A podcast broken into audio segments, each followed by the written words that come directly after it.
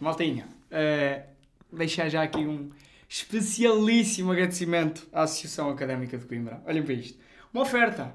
Ou se calhar depois no fim pede-me para, para levar para casa. Mas, uma oferta incrível, portanto, um grande props à Associação Académica de Coimbra. A nível de, uh, de patrocínios e tal, já sabem. Centro de Explicações Online. Se precisarem de explicações, está tudo, os links estão todos na descrição. É o melhor centro de explicações do país, portanto, é, é, é aproveitar a oportunidade. E vou, ainda te vou apresentar com esta camisola. Depois mudo para o Tenho Média para isto, porque Tenho Média para isto é mais bacana.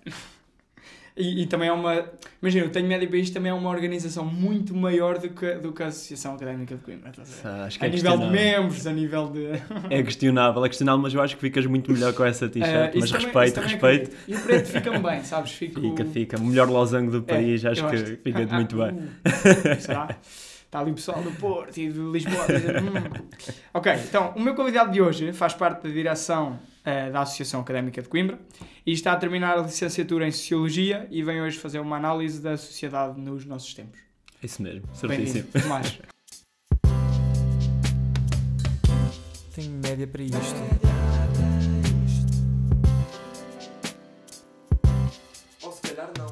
Mas o que eu quero, por onde eu quero começar é, uh, mesmo pela explicação de uma cena que tu, tu falaste comigo no outro dia, que é a metáfora teatral de Goffman, ok?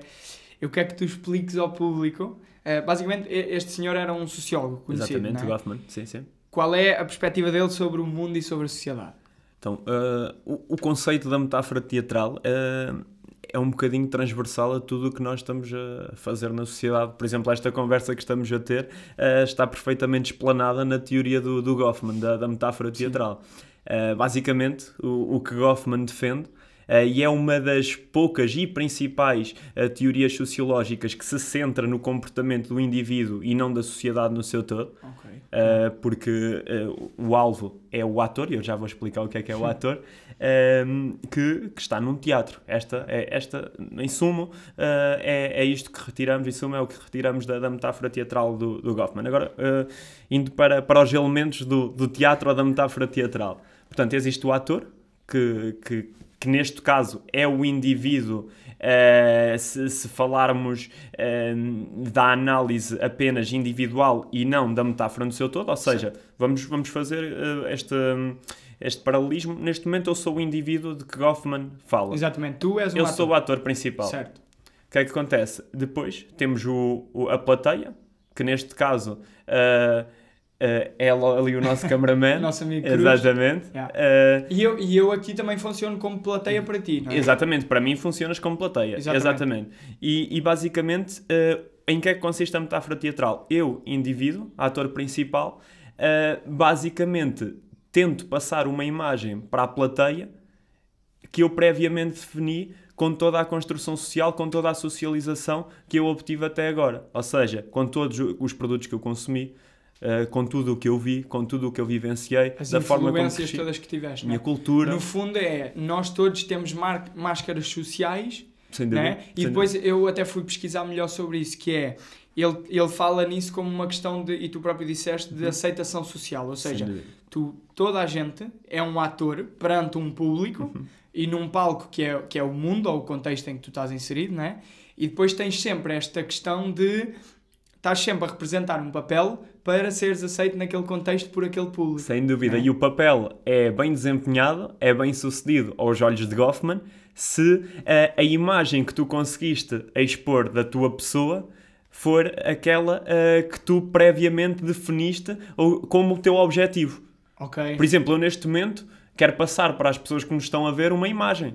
Certo. Uh, isto, claro. isto é de certa forma, uh, isto até parece algo fútil, algo yeah. uh, que pode, pode ser um bocadinho egocêntrico yeah. até, mas não, isto, está, isto é inerente a qualquer um de nós. E se nós tivermos aqui um período de, de reflexão, mesmo a roupa que nós vestimos, se nós não nos preocupássemos com o que a sociedade pensa de nós, com o que neste caso a Sim, plateia claro. pensa de nós, nós andávamos, agora estão 40 e tal graus, yeah. andávamos de tronco nu pela rua, não havia problema nenhum. Sim, sim, tudo, tudo no fundo é um papel, é um papel social. Mas eu depois fiquei aqui com uma, com uma questão que é, certo. é, ok, porque ele diz que o, a tua personalidade é o conjunto dos teus papéis sociais, ou seja, uhum.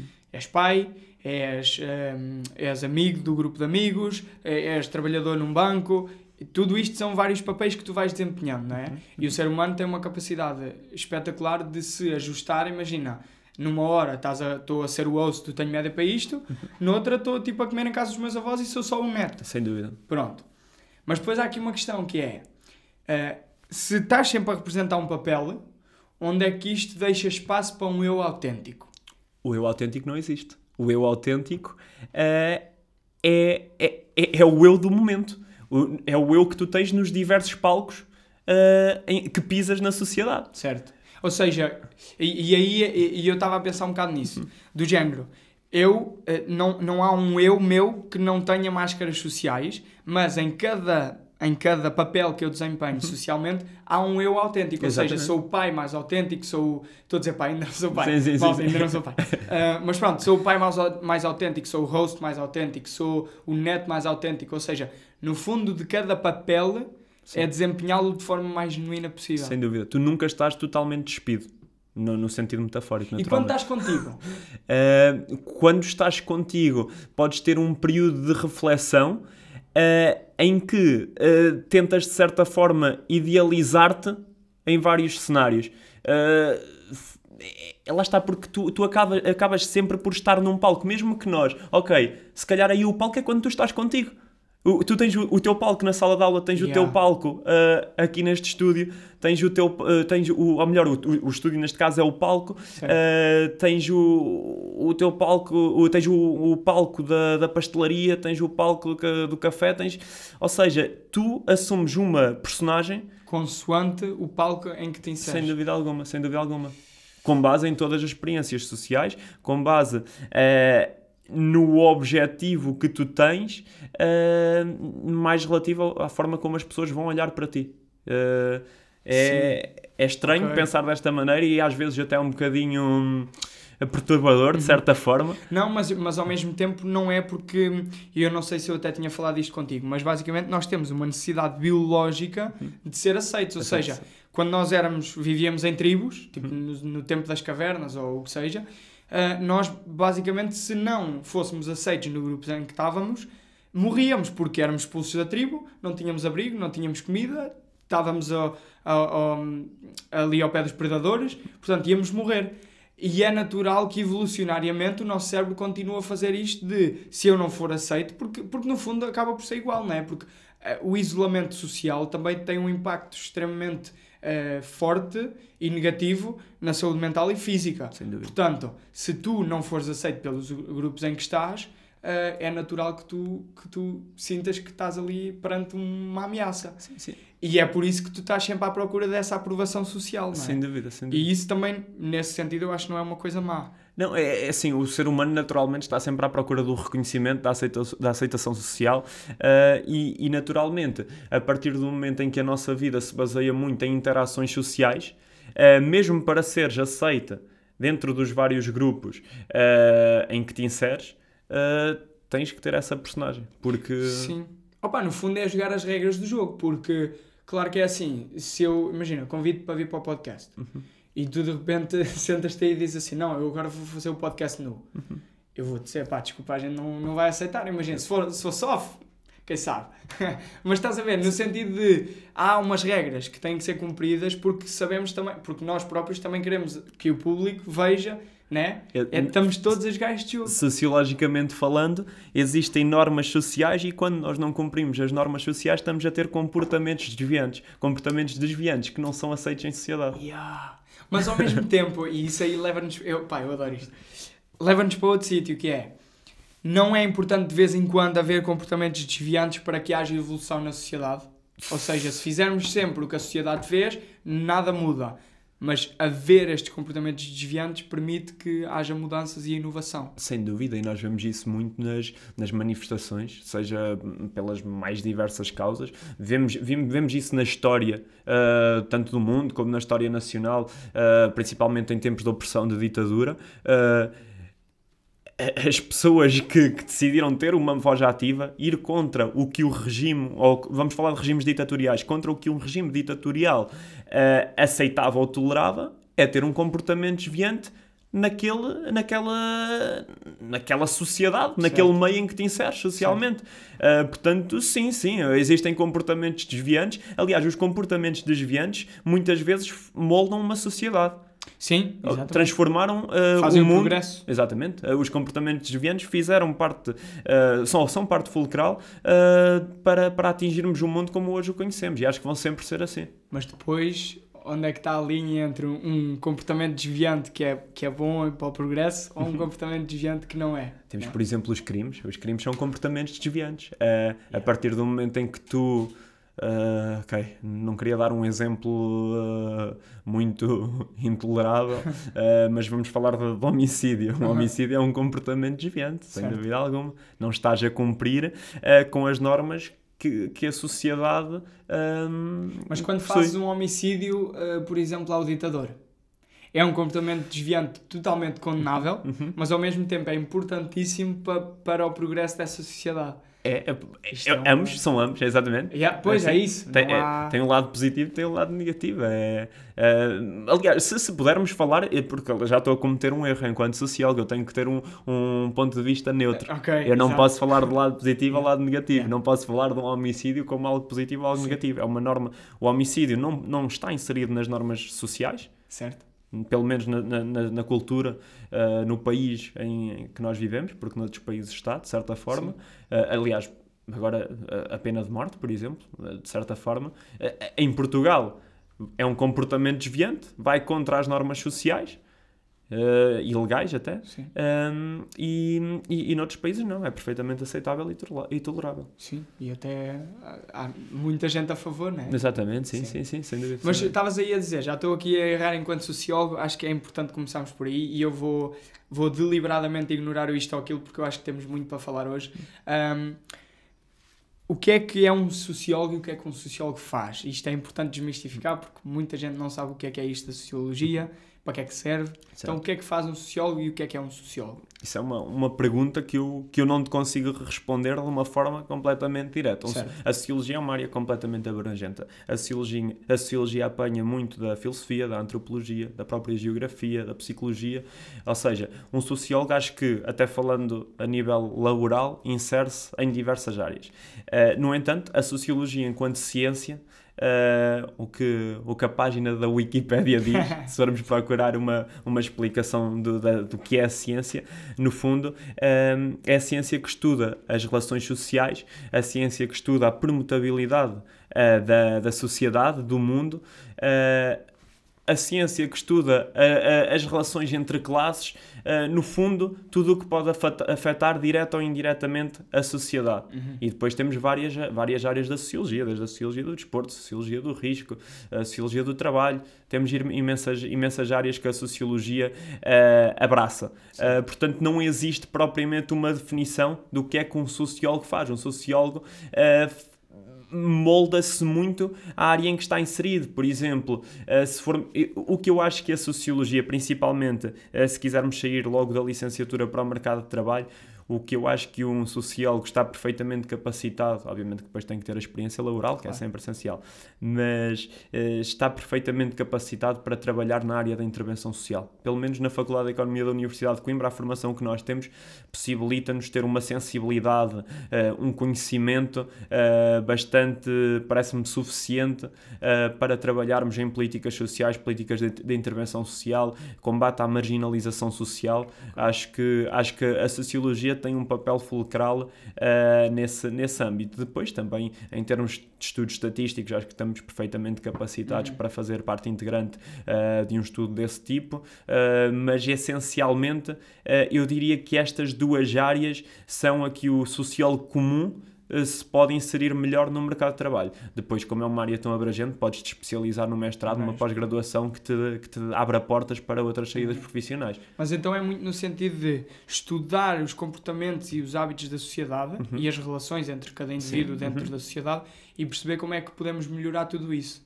Sim, sim, de certa forma, pode, pode não ser com, com o objetivo eh, de melhorar necessariamente, pode ser com o objetivo de identificar e depois profissionais mais capacitados Ah, ok. Eh, Ou seja, vocês fazem o estudo, o diagnóstico. ok, e depois o diagnóstico, Uhum, exatamente, e depois alguém de outra área, possivelmente que seja necessário, hum, eh, intervém. Sim, né? tipo, se, for, se for uma coisa da polícia, se for uma coisa da, dos médicos, ok, isso faz todo o sentido. Sim, sim. Mas, mas aqui surgiu uma outra questão, que é, vocês eh, na sociologia veem a mudança da sociedade como algo que tem que ser feito coletivamente ou como algo que começa no indivíduo um a um? Está, Isto é, isto isto é um... É, é uma boa pergunta, é uma boa pergunta. Agora, hum, isso depende muito dos teóricos. Uh, podemos falar de Karl Marx, Ok. muita gente conhece, é o pai da sociologia. O Karl Marx defendia, uh, uh, portanto, ele era. E- e, uh, existe uh, a luta entre classes, certo? E Karl Marx defendia uh, que a classe social mais alta acabaria sempre por a médio e longo prazo sair prejudicado e, e- e as classes iriam acabar devido à revolta das bases, ou seja, Ok. da, da classe social mais baixa e média. Por isso ele queria acabar com as classes? Ele queria acabar com, com as classes através de um comportamento coletivo. Ok. E, e a- e a- depois, aliás, até, é até daqui que sai eh, as teorias da, da ideologia comunista, a ideologia socialista, eh, politicamente. eh, Karl Marx foi, foi muito importante para, para, para as ideologias políticas como, como as conhecemos hoje. Mas lá está, falando mais dessa, indo mais direto à tua questão, depende muito do, do sociólogo que está a trabalhar de determinada temática. Uh, Karl Marx, sim, uh, achava que era através do coletivo que se podia dar uma mutação na sociedade, uma mutação radical Uh, aos olhos dele. Um, tens outros sociólogos que, que são um bocadinho mais uh, individualistas, têm um espírito mais um espírito crítico uh, mais virado, mais centrado para o individualismo e para a responsabilidade individual. São, são raros os casos, mas sim, normalmente o sociólogo prioriza o coletivo e não a individualidade. O que é que o sociólogo Tomás acha? Ui, se- será que me vou expor já desta Não, eu, eu sou, por acaso, aqui vou um bocadinho contra, contra a regra geral. Eu acredito muito numa responsabilidade individual para atingir o bem coletivo. Sou... Opa, eu também. Porque eu acho que. Eu acho que imagina, se tu trabalhas em ti e tu melhoras enquanto ser humano, tu já vais estar. ah, para começar, se toda a gente fizer isso, no mundo ideal, né, o mundo melhora. sem dúvida. E depois, e não, não é preciso que seja uma lei coletiva a, a mudar tudo isso.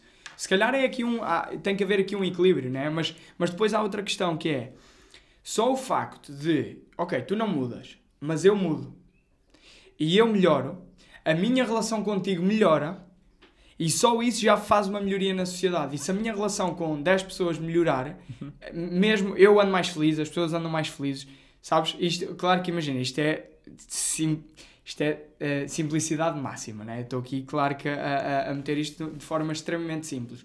Mas eu acho mesmo isto, a cada mudança que tu fazes enquanto indivíduo para melhor, tu vais, vais começando a plantar aqui a semente porque no fundo a sociedade é composta por indivíduos. Completamente. E, e- e repara numa coisa. n- nós, e aqui uh, temos este pensamento comum, uh, no entanto, apesar de, de eu priorizar a responsabilidade individual, não estamos a falar de, de viver num- numa realidade de, de anarquia.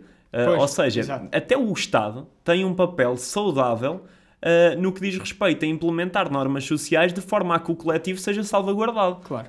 E depois a responsabilidade é importante, a responsabilidade individual é importante sim, eh, para fomentar ainda mais as melhorias na sociedade e até teres aqui, eh, de certa forma, eh, uma. Não, não descurares as tuas responsabilidades cívicas que depois também vão afetar o coletivo. Sim. Uh, porque eu acho que se nós centrarmos muito um, toda a tutela da culpa de algo uh, na responsabilidade coletiva, entramos num precedente perigoso, que é o quê? Uh, o indivíduo vai descurar a sua responsabilidade Ah, individual. sim, sim. Aliás, esse é o grande, é o grande mal dos grupos. É, é esse, é que cada um... Imagina, tu estás, sei lá, estás num... Olha, um gangue. Um gangue é um excelente exemplo disto. Um gangue é um grupo, imagina que são 20 pessoas, não é? E é quase como, claro que há um líder, mas ninguém, ninguém tem bem responsabilidade, mas no fundo têm todos. Sem é? dúvida. Mas é fácil tu perceberes, não, pá, estamos todos meio a fazer isto. Todos gostamos do comodismo, todos Exatamente. gostamos de nos refugiar uh, em algo que É nos muito mais fácil tu sentires que não és tu que estás a assumir a responsabilidade. Acho que nos torna pessoas mais competentes, eh, cuidadosas, eh, sabendo que, que temos essa responsabilidade individual. Sim, sem dúvida. Acho que é importante. Eu, eu acho que sim, aspecto. é isso. Tu sentires esse peso de Uhum. espera aí, o que eu faço tem mesmo influência. Ah, eu acho que se calhar quando tu chegas a, a pai, não é? Ou pai ou mãe, ah, se calhar é aí que tu sentes mesmo a, responsabilidade individual que tu Exatamente. tens. Porque tu de repente tens mesmo alguém em quem estás a ter um impacto gigante, muito mais do que tu pensas, Ahm, e aí é que tu realmente eh, pensas nisso. Porque até aí tu estás no meio de clubes, estás no meio de trabalho, estás no meio. E, e a tua responsabilidade parece que não tem assim tanto impacto, mas quando tu de repente estás responsável por uma vida, Acho que, acho que é um bom exemplo. Um bom exemplo. chegamos aqui a uma, uma boa conclusão. O João já tens coisas para dizer, João? Ótimo. Eh, ele aprova.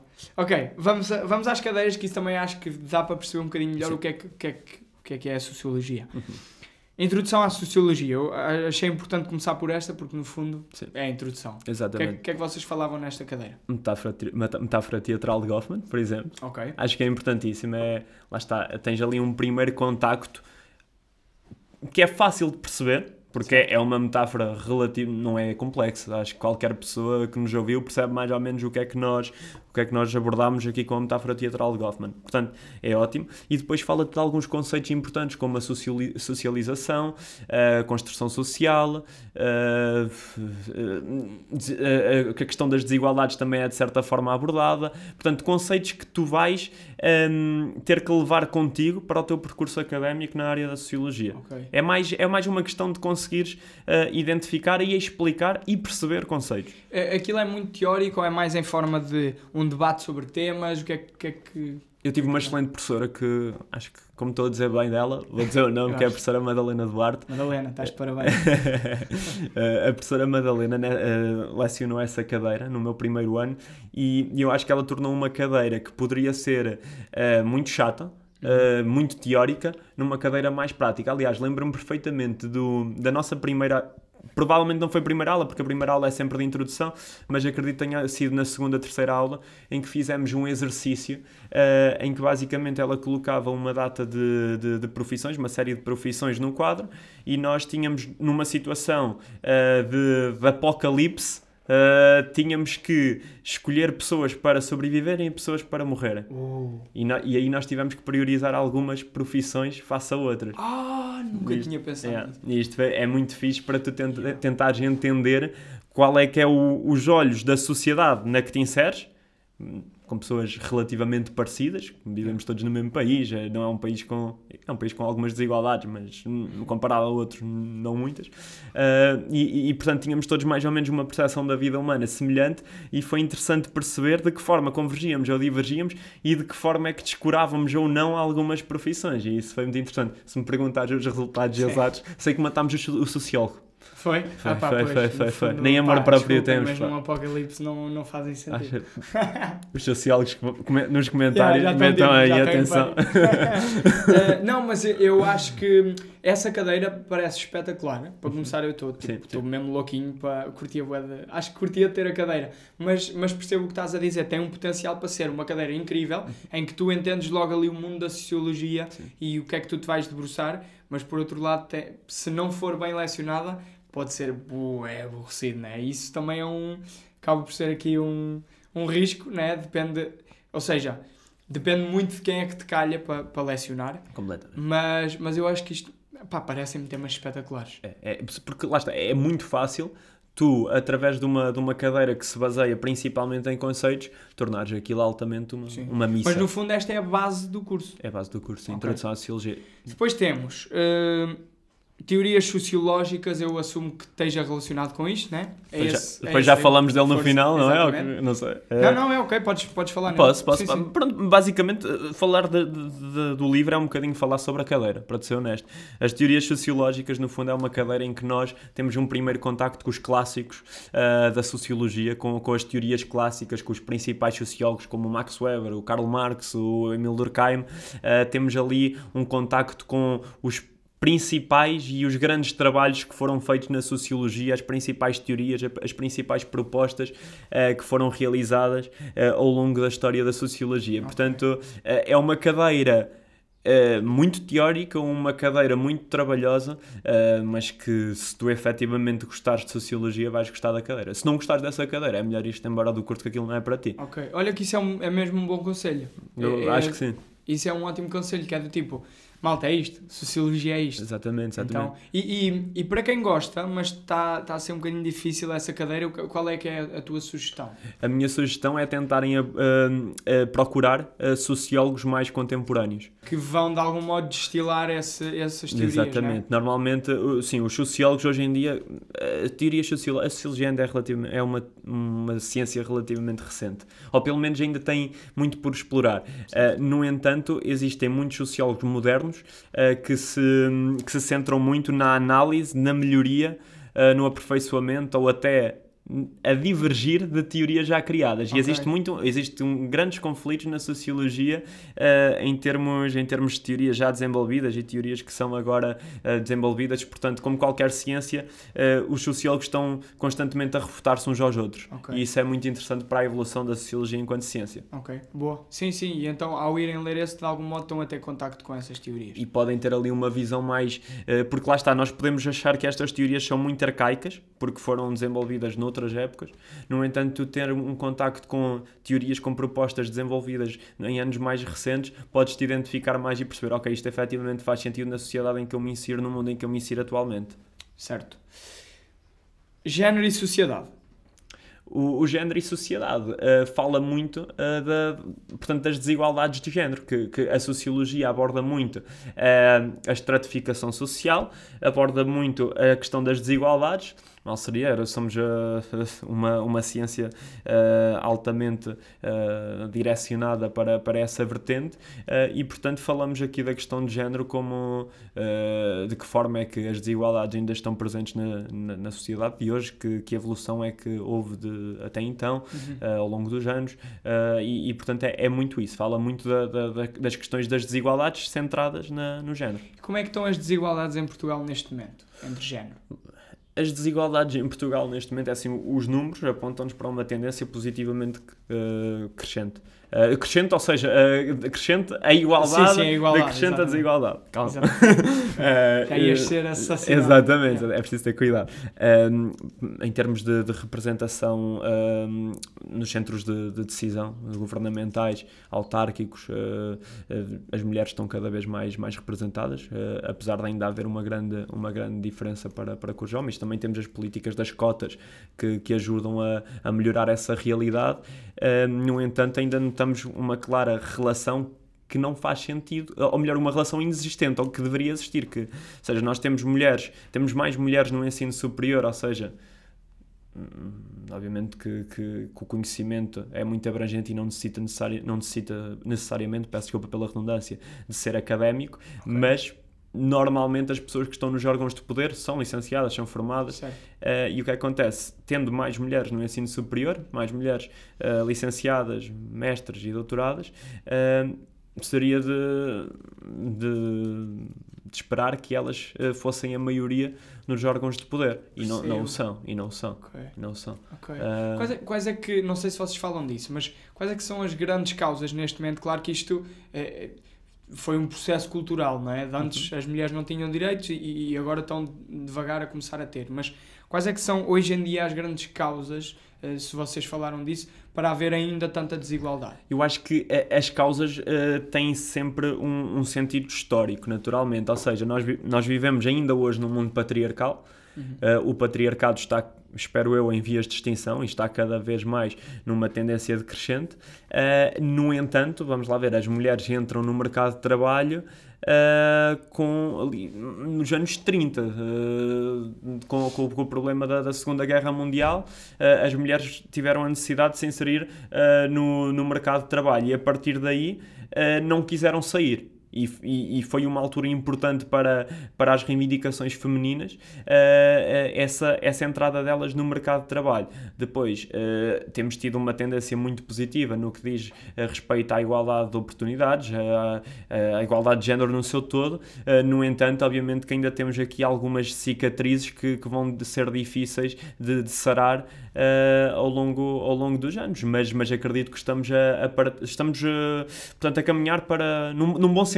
Uh, e, e, os números mostram-nos isso. Portanto, eu, eu não acho que hoje em dia, tirando o, o, o crescente populismo uh, e os regimes de extrema-direita uh, que, estão, que alguns estão uh, agora a surgir em algumas zonas do, do nosso globo, e até em Portugal, o, o caso que todos conhecem, isso sim pode ser de certa, de certa forma um, uma ameaça ao, ao combate às desigualdades de género. No entanto, eu acredito que, que, com uma tendência decrescente não voltará a acontecer em termos de desigualdade de género. E eu, eu também acredito nisso, porque por um lado assusta-me um bocado como é que podemos, o nome que não pode ser dito, mas como é que, por exemplo, o Chega está a ganhar tanta, tanta dimensão, não é? Uhum. Uh, ter, ter, lugar no, no, no, Parlamento e tudo mais. Hum, e, e, isso assusta-me um bocado, porque é, mas que de repente isto está a ganhar de facto valor e estamos, estamos a começar a, a a ir para a extrema-direita. Mas por outro lado, um, por outro lado, eu também acredito que esses votos, de um modo geral, são pessoas mais velhas, uh, ainda com esta visão mais conservadora. E eu acredito mesmo que a nossa geração, entre os 20 e os 30, de algum modo já está de facto a mudar esta forma de ver o mundo e de ver as desigualdades. E talvez Uh, isso significa que quando nós formos essa geração, é isto que nós vamos passar aos nossos filhos, né? E quando nós formos essa geração mais antiga, de algum modo a sociedade já esteja mais homogénea. O Cruz quer, quer entrar aqui, o que é que tu. Na parte do populismo. Fala mais alto, fala mais alto. Ou se quiseres vir aqui também podes. Não sei até que ponto é que é válido uh, para a nossa geração como ideal uh, pensamento ideológico mais acertado. O eh, que acontece no populismo é que acontece em todas as áreas. Acontece um bocadinho também eh, a falta de resposta de alguns partidos que estão no poder de estar no centro. A população fica descontente e procura respostas mais, mais direcionadas com a sua visão. Ok. São respostas simplificadas. Pronto, mas isso não quer dizer que daqui a 20 anos, que lá a população mais envelhecida já não está cá, que a nossa, a nossa nossa geração irá resolver esse problema. Não. Sim, isso faz sentido. Eu acho que isto não só viu nada, mas basicamente, de um modo geral, o que o Cruz está a dizer é que vai sempre havendo equilíbrios para um lado e desequilíbrios para o outro. A sociedade vai sempre fazendo esta polarização uh, conforme as necessidades que não estão a ser, uh, a ser uh, satisfeitas. É? imagina, imagina que durante um tempo estamos estamos mais de esquerda e estamos mais focados na evolução do trabalho, mas de repente viramos aqui tipo, começamos a notar dificuldades na questão da saúde e então acabamos por cair mais para a direita, né? E depois o que ele basicamente está a dizer é que estas extremas acabam por ser, aos olhos da população, muitas vezes soluções simplistas que as pessoas acabam por pragmaticamente votar para equilibrar as coisas. Uh, repara, eu, eu acho que nós podemos, nós podemos tentar uh, analisar uh, o, o, o, populismo crescente no nosso país se, se, se fizermos um trabalho de, de reflexão. Portanto, nós hoje, que bandeiras é que. Vou falar nos principais partidos políticos. Que bandeiras é que nós identificamos no PSD e no PS? Eu faço esta pergunta uh, 90% dos jovens de hoje em dia e quase nenhum me consegue responder. E se calhar não me conseguem responder porque efetivamente elas não existem. Uhum. Uh, e a partir do momento em que tu não tens bandeiras e aparece um partido que, mal ou bem, se foca uh, em em, em políticas ou, ou, ou, numa ideologia altamente populista, altamente uh, que procura a sensibilidade das pessoas. No sentido de luta pelo nacionalismo, exatamente, a bandeira portuguesa exatamente, e mais, exatamente. É, é um partido para muitas pessoas sexy. Estás a entender? Sim, percebo. Uh, e, e, depois temos outra questão, que uh, eu, eu aqui discordo um bocadinho de ti, tu, tu és, és muito otimista nesse sentido, que achas que, que, a, nossa, que a nossa geração vai, vai fazer com que os partidos extremistas, de certa forma, uh, acabem, ou pelo menos tenham uma representação muito mínima. Eu aqui tento pensar de uma forma um bocadinho mais lógica, que é o poder gera poder. E a partir do momento em que tu tens um partido já com 10, 10 deputados no Parlamento, penso, Sim, 10, 10 deputados no Parlamento, regredir é difícil. Que vai ter cada vez mais cargos nas autarquias, cada vez, provavelmente vão eleger deputados europeus, vão eleger deputados a nível nacional, vão eleger pessoas para órgãos autárquicos. As pessoas querem isso. As, há pessoas que fazem vida disso. Sim, percebo. Poder gera poder. E eu acho que, mesmo a nossa geração, ainda é muito sedenta de poder e isso pode ser um problema e que, que impossibilite uh, o, o decréscimo uh, do, do Chega na, na representação política em Portugal. Do Chega ou de Ah, outros pronto, no- partidos sim, no fundo tem, tem todo o direito, não é? Acaba- Ah. somos um país livre e eu nem queria que de repente não se pudesse sequer ter Sim. ideias extremas, mas, mas sim, é um- é- se calhar a tua visão de facto é mais lógica. Mas pronto, vamos, eh, vamos avançar um bocadinho aqui da política. Que ainda por cima não percebo nada disto, é que a cena é essa. Uh, gestão e avaliação de projetos de intervenção social. Deixa-me só perguntar-te aqui, fazendo uma ligação ao que tu me estavas a dizer há bocado. Enquanto o vosso, papel, o vosso papel enquanto sociólogos é muito esta análise da sociedade Uhum. e depois encaminhar para as pessoas que devem intervir nos problemas que vocês diagnosticaram. Exatamente. É, é isto que trata esta cadeira? Uh, portanto, é, é sim, sim, de certa forma, sim, explicaste, resumiste muito bem a cadeira. Uh, Gapis, uh, Gapis, uh, exatamente. Eu- já estamos Ainda habituados a. um Exatamente, mas já estamos habituados a, a utilizar a sigla só. Mas é, portanto, uh, é numa fase final da, da licenciatura em que tu, através de todo o conhecimento que adquiriste, vais colocá-lo na prática e vais criar um projeto. Uh, se possível, e é isso que as professoras procuram, em colaboração com entidades reais e, se possível, até colocar esse projeto mesmo na prática.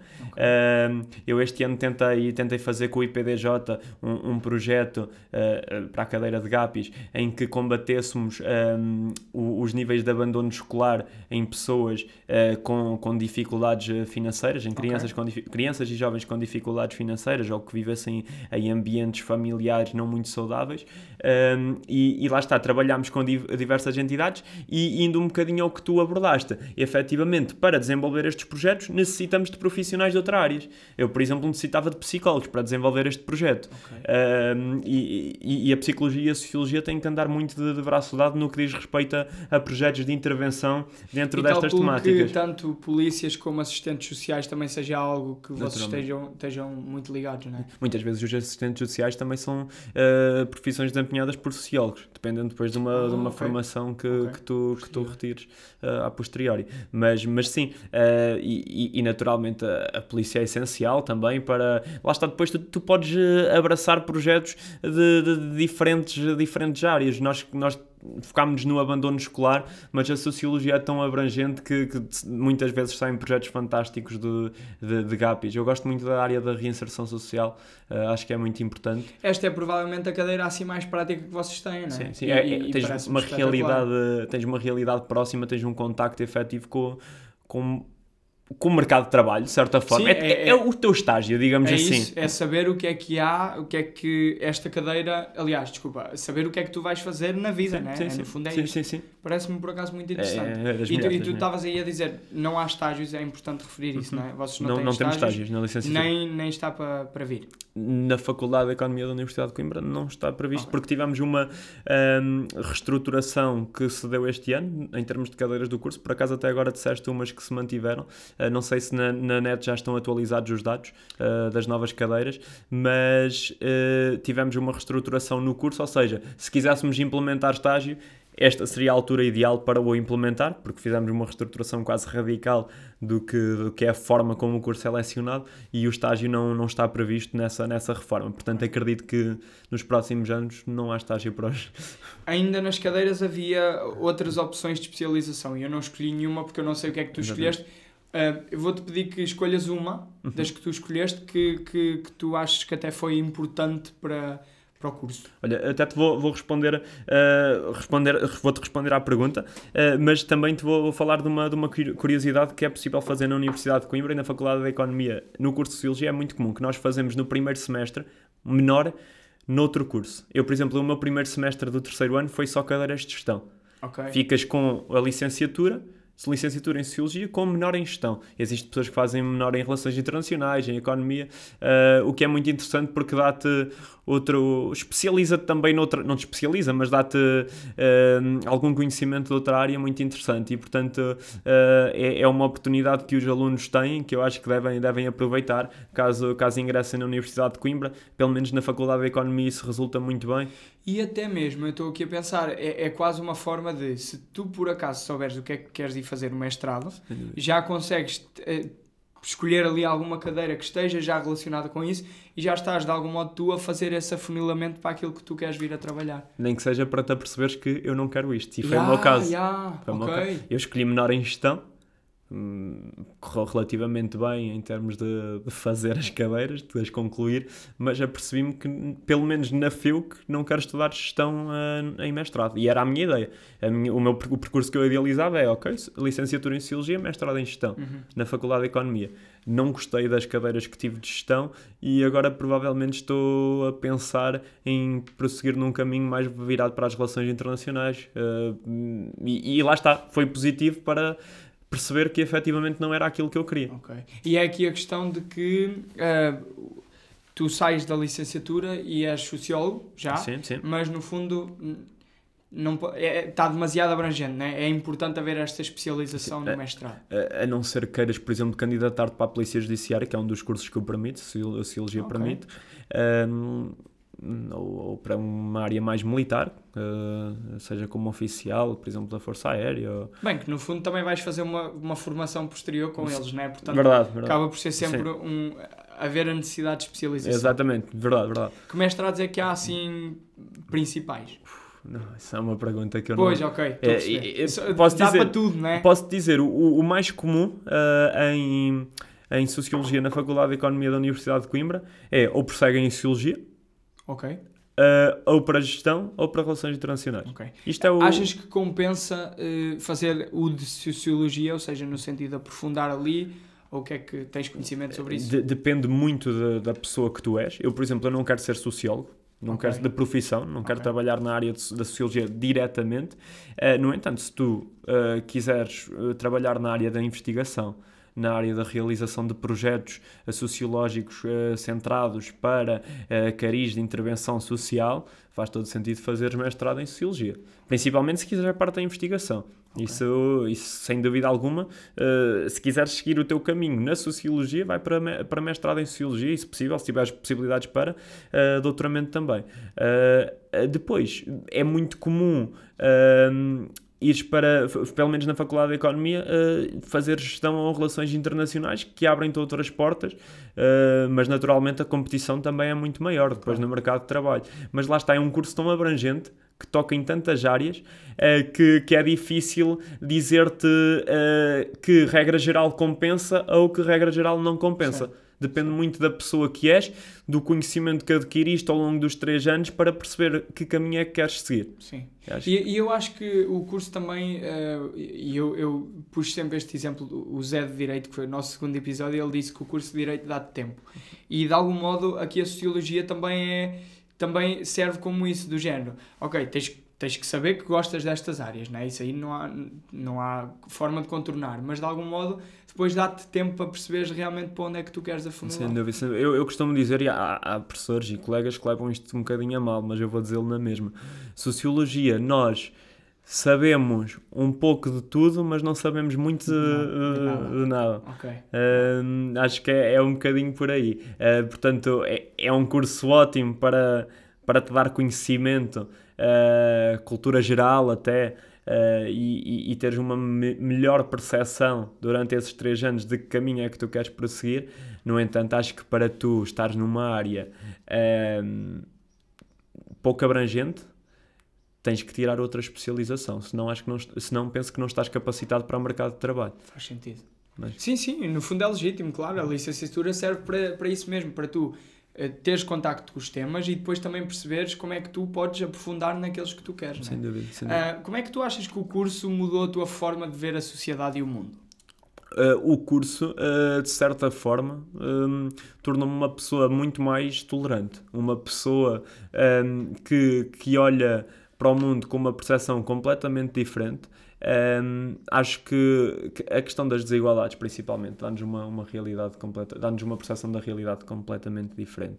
Porque tu, uh, tu vais, em sociologia, tu vais estudar uh, verdadeiramente o globo no seu todo. Não te vais centrar no mundo ocidental, não te vais centrar somente no, no mundo oriental, África subsaariana, etc, etc. Não, tu, tu vais eh, olhar para o mundo e para as relações existentes entre os vários pontos do globo. E isso é muito importante. E depois, obviamente, que a partir do momento em que nós abordamos a questão das relações pessoais, as relações de trabalho, as desigualdades de género, as classes sociais, a estratificação social, é, eh, consegues efetivamente ter uma percepção real uh, de como é que, uh, como é que como é que são as dinâmicas sociais uh, no mundo, à escala global. Uhum. Uh, e, e tornou-me, nesse sentido, uma pessoa mais tolerante, uma pessoa até mais sensível, diria.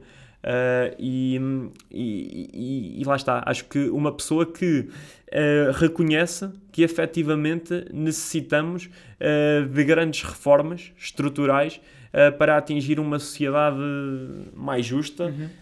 e uma sociedade até um, que extinga algumas, algumas ameaças aos direitos humanos, que existem muito e estão, muito, e, estão bastante omitidas uh, nos dias de hoje. Isso principalmente, acho que... Por exemplo, essa, por exemplo, uma dessas ameaças assim que está omitida, mas Ok. que, que tu estás a dizer, está omitido no sentido de está normalizado, é isso? Sim, uh, posso, posso-te falar uh, já de, de- da questão da, de, de uma proposta feita por Boaventura de Sousa Santos, que melhor sociólogo português, sem dúvida alguma. Ok. Acho que ninguém vai ficar chateado para dizer isto. Uh, Boaventura de Sousa Santos trabalhou num- numa proposta que, que é as Epistemologias do Sul, em que basicamente ele faz a relação entre o conhecimento. Se, se colocarmos o, um mapa do mundo, Certo, temos o norte e o sul. certo. E se, se, se reparares, o norte é bastante mais desenvolvido eh, e o sul eh, eh, são países essencialmente em desenvolvimento. América do Sul, eh, África Subsaariana, eh, portanto, temos ali uma série de países, uma realidade mundial que, que, que, que de facto está, está menos desenvolvida. E o que é que acontece? Essa proposta de, de Boaventura de Sousa Santos, das Epistemologias do Sul, faz uma relação entre o conhecimento do norte global e do sul. E, de certa forma, uh, transmite-nos a ideia de que hoje uh, existem muitos povos ainda a ser colonializados. Uh, não na forma imperialista como conhecemos até no, no passado histórico português, que, que está muito presente. Ou seja, violentamente e militarmente. Exa- violentamente é dúbia, Uh, sim, é muito fisicamente dúbia, sim, sim, viol- Ok, exato. exatamente. A violência física. a Violência nível- física, sim. no entanto, existe uma apropriação cultural, uma colonialização cultural uh, de conhecimento enorme. Uh, nós hoje descuramos muito uh, o pensamento da- dos países para lá da linha abissal. A linha abissal é, é uma linha que separa os países do norte e os países do sul, nesta proposta de, de, de Boaventura de Sousa Santos. Um, e de certa forma tentamos implementar o nosso conhecimento como algo dogmático. Temos uma visão altamente. O mundo ocidental tem uma visão eurocêntrica, tem uma visão completamente dogmática eh, do, que, do que deve ser eh, o, o conhecimento e as verdades Ou seja, no absolutas. sentido de nós somos os científicos, portanto nós sabemos mais do que vocês, por isso vocês têm que, para se desenvolver, têm que adotar as nossas formas de viver. Exatamente. Eh, nós, e, e- nós no outro dia falámos um bocadinho disto e isto trouxe-me aqui duas questões que eu até apontei porque achei que eram importantes. Eh, por um lado, faz muito sentido isso que tu estás a dizer. Há aqui um colonialismo intelectual, é, é o colonialismo do, do século XXI, né? no Exatamente. sentido, e nós também falámos isto no episódio de Educação Social, em que, por exemplo, vamos a um voluntariado e chegamos lá e sem termos em, eh, em conta o contexto sociocultural da, daquela população, começamos a implementar os nossos valores para que eles comecem a mudar como nós e a, e a fazer mais assim, a pensar mais assado, porque como nós é que está certo. E por um lado, isto é totalmente uma apropriação cultural, não estamos a ter em conta as pessoas que lá estão e a forma como elas vivem, e estamos a achar arrogantemente que nós é que estamos certos. Mas depois isto traz o outro lado, e, e este lado foste tu que me trouxeste, e eu acho que isso foi importante, que é a questão de, por outro lado, também é importante nós às vezes vermos à escala global que de facto há nesses países menos desenvolvidos, mas tam- também há nos nossos, não é? Mas, ah, mas nos países menos desenvolvidos há uma grande tendência para haver ah, problemas nos direitos humanos, ou seja, não, não haver respeito por direitos humanos. E nesse sentido, nós também temos que fazer alguma coisa para podermos promover essa ah, universalidade dos direitos humanos. Agora, onde é que está a, a linha que separa um do outro, não é? Exatamente, exatamente. Tive uma, tive uma história muito curiosa numa aula, ah, na altura de Modernidade e Instituições Sociais, penso que sim, ah, em, que, em que a professora basicamente está a abordar esta, esta proposta do Aventura de Sousa Santos e a defendê-la cegamente. Ah, e, e na altura, aos olhos da maioria da, da sala de aula, bem. Uh, e depois eu, eu perguntei-lhe, uh, questionei-lhe uh, de uma forma simpaticamente provocadora de, se ela realmente achava que também era apropriação cultural e, era, e estávamos a colonializar o conhecimento de, de, das epistemologias do Sul quando tentávamos lá implementar políticas, ou, ou pelo menos uh, tentar que, que o caminho desses países uh, fosse mais. Uh, respeitador dos direitos humanos no que diz respeito, por exemplo, à privação da educação uh, a crianças do, do sexo feminino, uh, uh, em termos de, de, métodos contraceptivos, em termos de pena de morte, em termos... A própria mutilação genital feminina. Mutila... Eu dei esse exemplo na altura, Exatamente. sim, a mutilação genital feminina, que é algo completamente assustador, e, e, ela na altura ficou um bocadinho sem resposta, porque ela, na altura a professora disse que, que temos que ter um, um, certo senso comum e claro que há questões que têm que ser trabalhadas, mas depois, lá está, eu direciono o debate para, outro, para outra questão. Até que ponto é que não é arrogância intelectual da nossa parte dizer, ok, isto tem que ser mudado e isto não tem que ser mudado. Pois. O que é que é legítimo e não é, é, é legítimo? É que, é que há isso que é do tipo, não, nós que somos os países evoluídos, Exatamente. é que temos que ir lá mudar para eles se desenvolverem há esta arrogância. Mas por outro lado, há, outras, há outras questões, estas questões de direitos humanos, em que nós de facto estamos.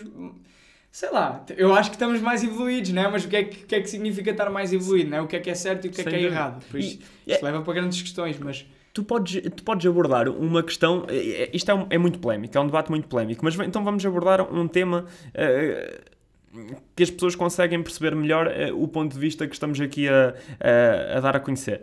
Um, medicina tradicional africana. A medicina tradicional africana já teve resultados muito positivos, uh, já foi a base para muitos dos medicamentos que estão hoje no mercado global. Okay. No entanto, a medicina tradicional africana também já provocou mortos certo. por negligência.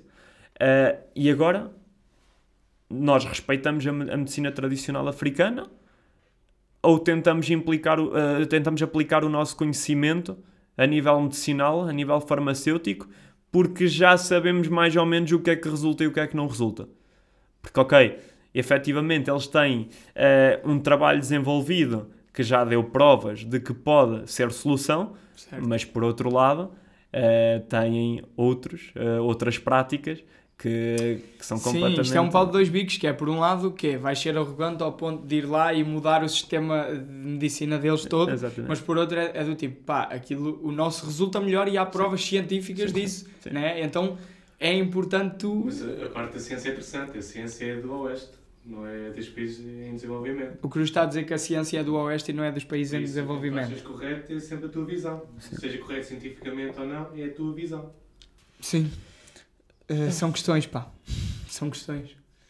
É, é, é a questão do milhão é, de euros. Eu acho que sim, sim, sim. sim. Acho que também não vale a pena uh, estarmos aqui duas horas a debatê-la porque uh, nunca vamos chegar não, a lado nenhum. Mas, dúvida, mas é isto. Há, também só o facto de nós irmos para esta. Para esta uh, abordarmos esta questão de uma perspectiva neutra, tentar ver os dois lados, eu acho que só por aí já, nos permite tomar decisões mais corretas. Sim, é? sim, sim, sim, ou, ou, pelo menos com mais cuidado pela, pela visão do outro. Eu até te posso estar a ensinar a, a, forma como nós fazemos aqui, mas eu vou respeitar a forma como, como tu fazes. Ter uma sensibilidade Exatamente. associada, sim, sim. Certo. Uh, havia outra coisa aqui que eu achei que era importante falarmos. Tu falaste de um professor que tinha que era contra a praxe. Uh, eu gostava mesmo de saber quais é que são os argumentos desse professor, porque eu, eu acho que isto de facto é algo que divide as pessoas, uh, apesar de tudo, apesar de ser uma grande cultura portuguesa, eu acho mesmo que há aqui algo que divide as pessoas e, e que me divide a mim também. Uhum. Por isso eu gostava de saber quais é que eram os argumentos dele e depois quais é que eram os teus, sim, né? sim. É, essencialmente, o, o professor, nós tivemos uma discussão saudável, mas tivemos uma discussão uh, e, e, o professor centra-se muito, ele tem, tem trabalhos sobre isto, uh, ele centra-se na questão de uh, a existência de uma vassalagem, uma cultura de vassalagem dos caloiros aos doutores. fala que existem comportamentos na praxe que são, de certa forma, promotores de uma sociedade patriarcal, Agora, meter, por exemplo, caloiras de 4 Certo. Isso, por exemplo, no meu curso não existe. Nós Ok. não, não, não temos, a- não, não o fazemos. Nem aos calores, nem às caloiras? Nem aos calores, não, aos cal- Ok. nem aos calores, não. Ok. Ah, portanto, mas ele, ele eh, tentava argumentar que isso, e existem alguns cursos, atenção, na maioria dos cursos até, eh, que isso era um, um, portanto, um comportamento promotor eh, desse, desse patriarcado, eh, falava da questão da vassalagem, do, do sentido de vassalagem de calores a, doutores, uma noção hierárquica que não fazia sentido eh, e que era promotor até de um distanciamento e não de uma integração. E eu que sou completamente contra, porque Eu, eu até concordo um bocado com as visões, mas, mas até gostava mesmo de ouvir a tua para pa, pa também mudar aqui um bocadinho a Ele, ele tem bons argumentos, sem dúvida, e não digo que está completamente errado. No entanto, vamos, eu aqui, se me permitires, eu vou centrar um bocadinho na realidade de Coimbra.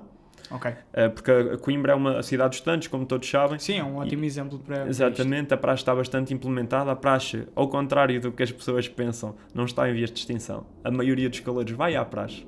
Ok. A maioria dos caleiros faz praxe. ok. Eh, acho que, não sei se tens essa ideia, mas penso que as pessoas Uh, achavam não sei, que... por acaso não, não sei bem qual é a minha ideia em relação a isto. Ahm, mas, mas eu acho que tenho ideia que muita gente vai. Vai à praxe, muita gente vai à praxe. E, e- e falando na, na questão de Coimbra, isto há, há, há um peso histórico da praxe associado que nós não podemos descurar. A praxe, durante vários anos, várias décadas, foi o único elemento na cidade de Coimbra que permitia que pessoas, na altura altamente politizadas, conseguissem conviver umas com as outras, conseguissem confraternizar, conseguissem ah, dialogar, pelo menos durante um momento, numa altura em que havia uma hostilização de lado a lado das pessoas mais de esquerda, das pessoas ah, mais de direita, porque vivemos períodos em Portugal, ah, na altura, ah, que eram altamente politizados e as pessoas tinham realmente uma, uma opinião política fundamentada, tinham uma intervenção política sólida, uma, uma, uma posição política. Até de certa forma reivindicativa e a praxe, e isto gerava até- E, e mesmo das próprias classes, não é? da- das próprias das classes, sem dúvida, classes. classe social baixa, classe social alta, eh, havia uma hostilização completa eh, entre essas classes ou entre esses grupos sociais, políticos, etc.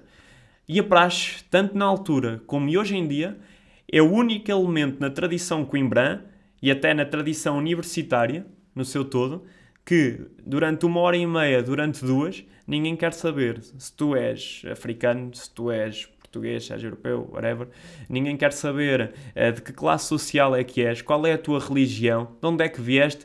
É tudo esquecido no, no momento da praxe. Durante uma hora e meia, durante duas horas, tu és igual ao teu par. És igual ao teu semelhante, és igual ao outro caloiro. E existe sim uma noção hierárquica de caloiros para doutores, mas eh, essa omissão do teu status, da tua classe, durante o período da praxe, terem ali uma humilhação coletiva, um sofrimento coletivo, faz com que tu te identifiques mais com o teu colega e que tenhas hum, uma capacidade de te associares a ele, de te aproximares a ele, de estabelecer uma relação de amizade com ele que de outra forma não terias porque ele é muito diferente de ti. No entanto, naquela hora e meia, duas de praxe, foi completamente igual a ti, não foi mais, não foi menos, não foi filho, não foi enteado, foi igual a ti. Isso é um excelente argumento, pá. É verdade. Ah, eu, por um lado, estava a pensar. ah, imagina, eu chego lá e não, não tenho. Por acaso fui para uma cidade onde não, pá, não conheço ninguém, não tenho amigos, não é?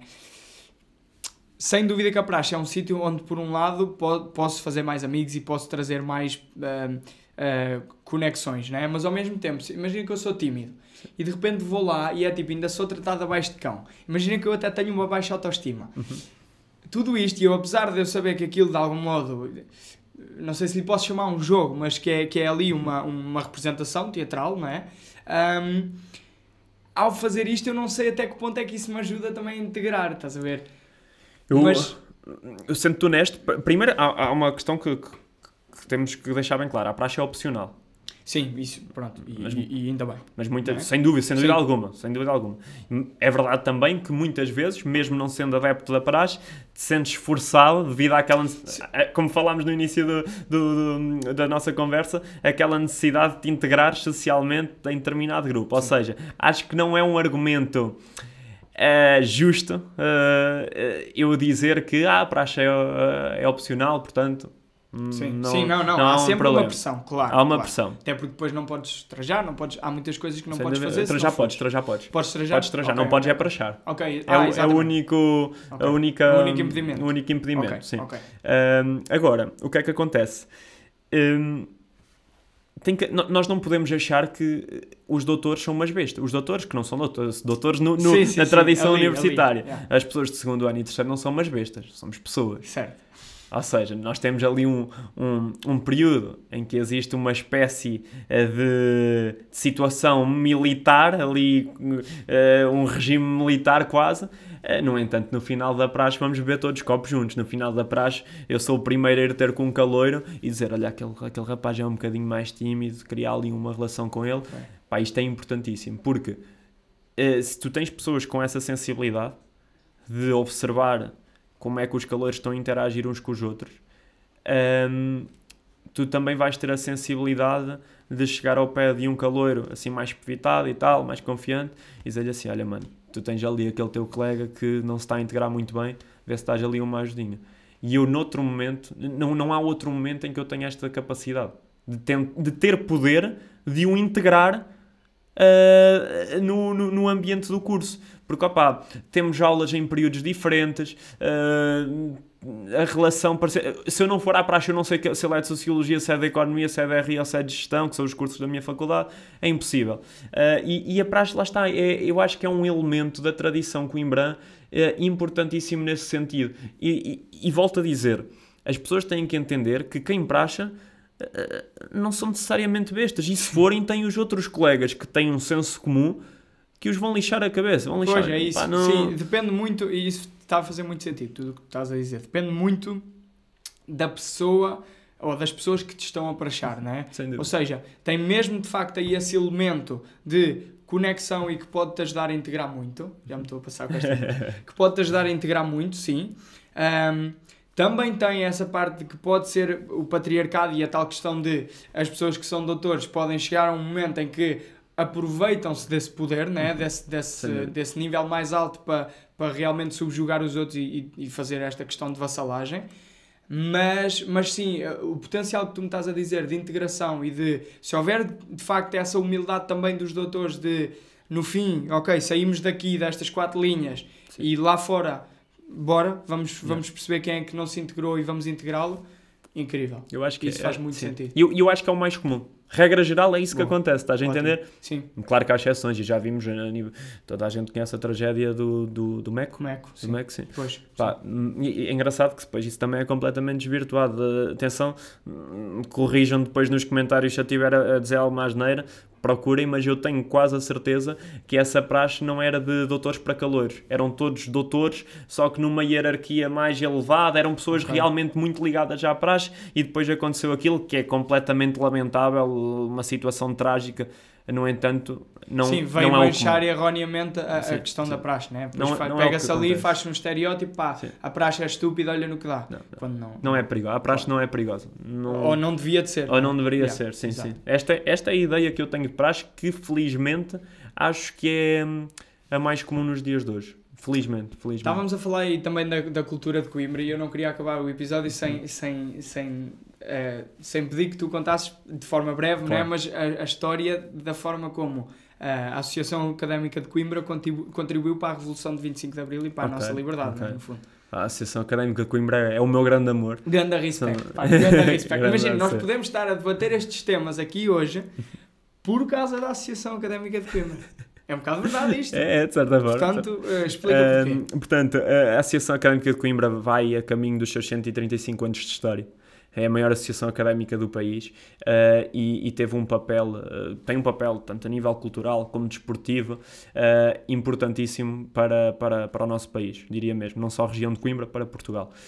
E em termos de intervenção política, foram várias as lutas ao longo dos nossos 134 anos de existência que, que fizeram com que a democracia fosse a que conhecemos hoje. E, e o, período histórico mais interessante de analisar uh, e, de, e, de, falar orgulhosamente uh, é a crise de 69. Na altura, o presidente da Associação Académica de Coimbra era Alberto Martins e, e basicamente vivíamos tempos de opressão, tempos de ditadura e, e Alberto Martins, uh, juntamente com a sua equipa, aproveitaram um momento de, um, de uma inauguração uh, do auditório das matemáticas na Faculdade de Ciências e Tecnologia da Universidade de Coimbra, uh, em que uh, basicamente ia, ia, inaugurar o auditório Marcelo Caetano, na altura Presidente da República, já não havia Salazar. Um, uh, foi o Ministro da Educação, penso que era o Ministro da Educação José Hermano Saraiva, Ministro das Obras Públicas, portanto, personalidades Pessoal realmente influente, influente ali, do regime, uh, muito interessante. Uh, e basicamente foi deliberado em Assembleia Magna, que basicamente é um plenário, é uma Assembleia Geral, que Alberto Martins, presidente da Associação Académica de Coimbra, ia falar uh, na, inaugura na, inauguração uh, do Auditório das Matemáticas. Portanto, existe ali um momento em que há o discurso do reitor uh, e depois ia falar o Ministro das Obras Públicas. E o, o Alberto Martins, para, para ainda estar inserido naquele, naquele momento em que, que estava, estavam a falar personalidades uh, da, da Universidade de Coimbra, ele decidiu levantar-se, sem autorização, na plateia uh, e dizer: Eu, uh, em nome da Associação Académica de Coimbra, enquanto presidente da Direção-Geral da Associação, em nome dos estudantes da Universidade de Coimbra, enquanto presidente da Direção-Geral da Associação Académica de Coimbra, peço a palavra ao qual o moderador do, do, do, não era uma conferência, da inauguração, do, portanto, do momento que, que estava a existir, uh, diz uh, tudo bem, tudo bem, mas agora vai falar o, o, o Ministro das Obras Públicas. Uh, previamente, os estudantes de Coimbra, devido a terem ido à Assembleia Magna, já tinham conhecimento que este momento ia existir, ia invadem o auditório das matemáticas e começam a, a gritar pedimos a palavra. Pedimos a palavra e depois Marcelo Caetano uh, sai, da, sai da sala, juntamente com todos os ministros presentes, enquanto é altamente insultado. Palhaço provavelmente foi a adjetivação mais, mais simpática. Mais, uh, e depois procedentes uh, a esse momento histórico importantíssimo que, que, arrepia qualquer estudante que senta académica, um, existe uma série de protestos, como a greve às aulas, porque foram vários colegas expulsos ou suspensos. Suspenso era uma ah, maneira simpática. atitude, supostamente. Suspenso era uma maneira simpática de dizer que estão expulsos da certo. Universidade de Coimbra. Alberto Martins foi um deles. Um, e os estudantes em Assembleia Magna deliberam de quase forma unânime uh, uma greve aos exames nacionais uh, aos exames nacionais, nada aos exames uh, da, da, das, das, universidades, das faculdades, uh, das suas unidades orgânicas. E, e, foi uma adesão em massa. Depois tivemos outro momento que, curiosamente, a académica vai à final da Taça de Portugal contra o Benfica nesse, nesse ano, quase ganhámos, perdemos 2-1. E, e, e, foi a primeira final da Taça de Portugal que o, que o Presidente da República não foi assistir. Porque, porque já havia esta pressão. É? Exatamente. É? E no fundo tu começaste a dizer que começou a haver demissões também no. Exatamente, no... o José Hermano Saraiva, Ministro da Educação, uh, demite-se uh, por causa desta. Ou seja, começou aí com isso. Foi o início da Revolução. Foi o início da Revolução. Um grande props, mesmo. Pá, grande props à académica. É grande, grande, grandiosa. Vamos aqui para a recomendação de livros. Ok, estamos a terminar. Pá, tô, eu estou a adorar. Tipo, por mim podíamos falar aqui 3 horas, mas pá, uh, infelizmente há aqui limites. Uh, ok, livros que tu recomendas, além desse, das teorias, da, teorias sociológicas, não é? Teorias sociológicas, exatamente. Livros que tu recomendas, e eu aqui vou, vou ser um bocadinho interesseiro. Uhum. Mesmo para quem não é assim, não entende muito da sociologia, uhum. mas quer perceber um pouco mais de sociologia contemporânea, compreender um bocado mais o comportamento humano okay. uh, ou o comportamento social, o que é que tu recomendas? Olha, uh, tens um livro uh, que, que são Os Empregados, que é de, do Krakauer. Uh, que basicamente ele estuda, uh, estuda, não estuda, estudou para, para escrever o livro naturalmente, uh, e o livro tem imensos relatos de, de pessoas que viveram a época do pós-revolução industrial na Alemanha. Portanto, basicamente, o, essencial do livro, em termos sociológicos, são, eram as relações de trabalho existentes na Alemanha na altura. E, é bastante interessante para perceber o, as semelhanças que são bastantes eh, existentes na, na vida laboral, com- comparando com a nossa realidade e, Ok. e com, com a realidade da altura. Esse livro é excelente e quem gosta da, da sociologia do, do trabalho eh, é, é, é muito interessante. Depois, mais do que livros, eu acho que, que é muito, muito importante, nós trabalhamos muito à base de textos. Muito à base Ok. de textos. E eu, eu, eu gostei muito de, de analisar a questão do, do ativismo, do ativismo ah, no seu todo, desde o ciberativismo, através do, do ativismo na altura da austeridade. E existem trabalhos fantásticos ah, que podem pesquisar, colocam ah, no, no Google, Google Scholar, não é? Ah, sim, penso- exatamente. Ah, o, o ativismo em tempos da au- da austeridade e Ok. aparece uma portanto um- um, estudo fantástico eu agora não sei não sei qual é o autor sou, sou honesto é um estudo fantástico sobre eh, como se deram as manifestações o ativismo no período em que Passos Coelho é primeiro-ministro é, é- é fantástico e, e tentar criar uma relação e tentar perceber porque é que os movimentos sociais de protesto essencialmente eh, têm desvanecido um bocadinho ao longo dos anos é, é muito interessante Uhum. Uh, temos um, um livro que podemos considerar tem sempre a sua vertente sociológica uh, que, que, que agora saiu há pouco tempo, penso. uh, Que basicamente fala da relação de todos os presidentes da República do nosso país com a comunicação social. E- Ok. E, é muito interessante perceber que efeitos é que isso tem uh, no termo, no- em termos de, de aceitação social uh, por parte da. da Ou seja, da- por exemplo, o nosso Marcelão é, É um craque. fofinho. É craque nisso. Exatamente, e depois tem muito mais É, aceitação. é o por melhor, melhor de sempre. Melhor de Yeah, sempre, sem dúvida. Epá, que bem jogado, Sem dúvida, Marcelo. sem dúvida. Ah, não digam quem é que votei. Ah, mas acho que há um livro agora mainstream também. Agora não, Uhum. isto, este livro já é antigo e está na minha está na minha bolsa para comprar há não sei quanto tempo, mas ainda não, ainda não peguei nisso. Mas que é o Sapiens. Não sei se tu já ouviste falar, que é Sapiens, uma breve história da humanidade, se não estou em erro. Uhum. E aquilo acho que é muita antropologia, mas também tem muito sociologia, a forma como a humanidade evoluiu, eh, os comportamentos que fomos tendo. Acho que depois aquilo também fala das questões de como é que surgiu a troca, o dinheiro e, esse, e isso- e tudo isso. Acaba por ser de algum modo também sociológico, senão Sendo a antropologia e a sociologia estão altamente ligadas. É impossível tu analisares a evolução da sociedade descurando a evolução do ser humano. Pois. Ah, é, é impossível, é impossível. Portanto, eh, lá está, como disse há pouco, a, sociologia está completamente eh, dependente, positivamente dependente, a meu ver, eh, de, de estudos antropológicos, psicológicos, até geográficos. Portanto, é uma ciência que, que necessita e cria sinergias e relação de simbiose com, com várias, com, com outras áreas de saber. E isso é Eu acho fantástico. que se pudesse, imagina se me diziam assim: olha, tens direito a, a, além do que tu estudaste, ficar aqui com três licenciaturas, ou com o conhecimento de três licenciaturas. Para mim era Sociologia, Antropologia e Filosofia. Estava feito. Ficava, ficavas Fica- bem, ficavas com isto. conhecimento. Vou fazer isto. Vou fazer isto, vou me inscrever nesses três, nessas três licenciaturas, eh, uma de cada vez, mas quando tiver 50 anos vou ter este sonho concretizado. Na Universidade de Coimbra tinhas sempre a possibilidade de fazer um menor, como eu fiz em gestão. Ah, ok. É aqui isso, uma boa isso inclui solução. quantas cadeiras? É, são cinco, são cinco, é um semestre. É um semestre.